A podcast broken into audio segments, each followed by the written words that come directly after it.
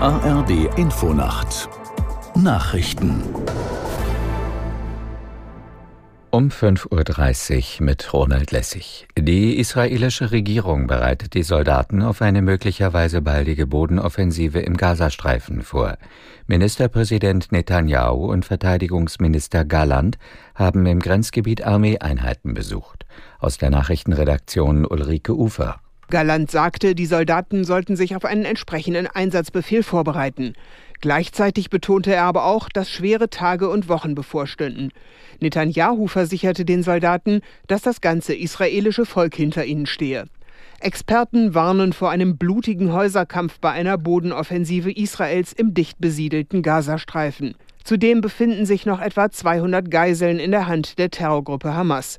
Nach den Terrorangriffen vom 7. Oktober hatte Israel etwa 300.000 Reservisten mobilisiert und starke Kampfeinheiten an der Grenze zu Gaza zusammengezogen.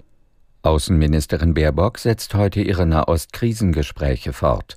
Nach Unterredungen in der jordanischen Hauptstadt Amman will die Grünen-Politikerin nach Israel fliegen. Aus der Nachrichtenredaktion Amir Brecht. Im Anschluss fliegt die Außenministerin in den Libanon. In Beirut will sie unter anderem mit dem geschäftsführenden Premierminister Mikati sprechen. Dabei dürfte Baerbock vor allem versuchen, die politische Führung des Landes zu bewegen, Einfluss auf die Schiitenorganisation Hisbollah zu nehmen.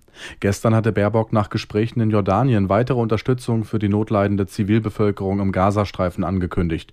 Sie versprach eine humanitäre Soforthilfe in Höhe von 50 Millionen Euro. Mit dem Geld sollen internationale Organisationen unterstützt werden. Die im Wahlmanipulationsverfahren gegen den früheren US-Präsidenten Trump im Bundesstaat Georgia mit angeklagter Anwältin Sidney Powell hat sich schuldig bekannt. Powell räumte vor Gericht sechs Fälle einer illegalen Einflussnahme auf den Wahlprozess ein. Sie erhält dafür eine sechsjährige Haftstrafe auf Bewährung und muss eine Geldstrafe von 6000 Dollar zahlen. Gegen Paul wird es nun keinen Prozess mehr geben. Deutsche, die in der Schweiz als Falschparker oder Raser auffallen, können künftig zu Hause leichter zur Kasse gebeten werden. Der Bundestag verabschiedete in der Nacht einen Gesetzentwurf zur grenzüberschreitenden Zusammenarbeit von Polizei und Justiz.